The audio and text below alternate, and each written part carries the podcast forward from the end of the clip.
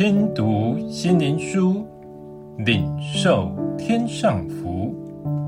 天路客，每日灵粮。第一百日，包罗万象。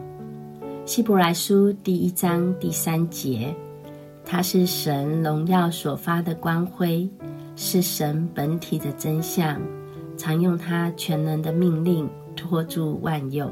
他洗净了人的罪，就坐在高天至大者的右边。光芒万丈，代表着光的无远弗届，夺人眼目。这就是所谓荣耀的光辉。反观我们展现在人前，是真实的自己吗？还是靠着美丽的包装掩饰自己，不能让人看到我们真实的面貌？其实。没有真实，就没有生命的光芒；唯有生命的光辉，才能展现真实的自己。因它代表着我们里外如一，内里真实，没有作假。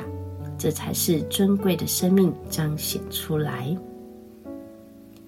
唯有无虚假的神，才能如此坦然地彰显自己在人前。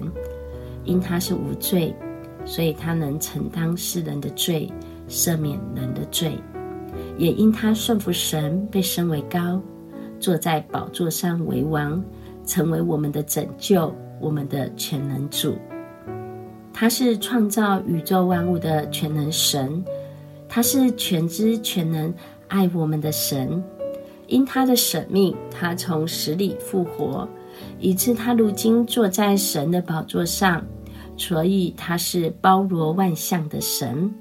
他是赐给我们全备的救恩的主。其实我们被神所造，在我们里面有极其荣耀光辉的生命，只因它是隐藏在我们里面，又被世俗的价值观所蒙蔽，被罪恶所取代，所以我们成为充满世俗的躯壳，思路狭隘，面上无光。我们所失落的。如今借着神的爱和他的舍命，因他除去我们一切的罪，使我们因他而重得新的生命，生命的光芒就能从我们里面展露出来，彰显天上的荣光。最后，让我们一起来祷告：主啊，在你荣耀的光中，世上一切都黯然失色。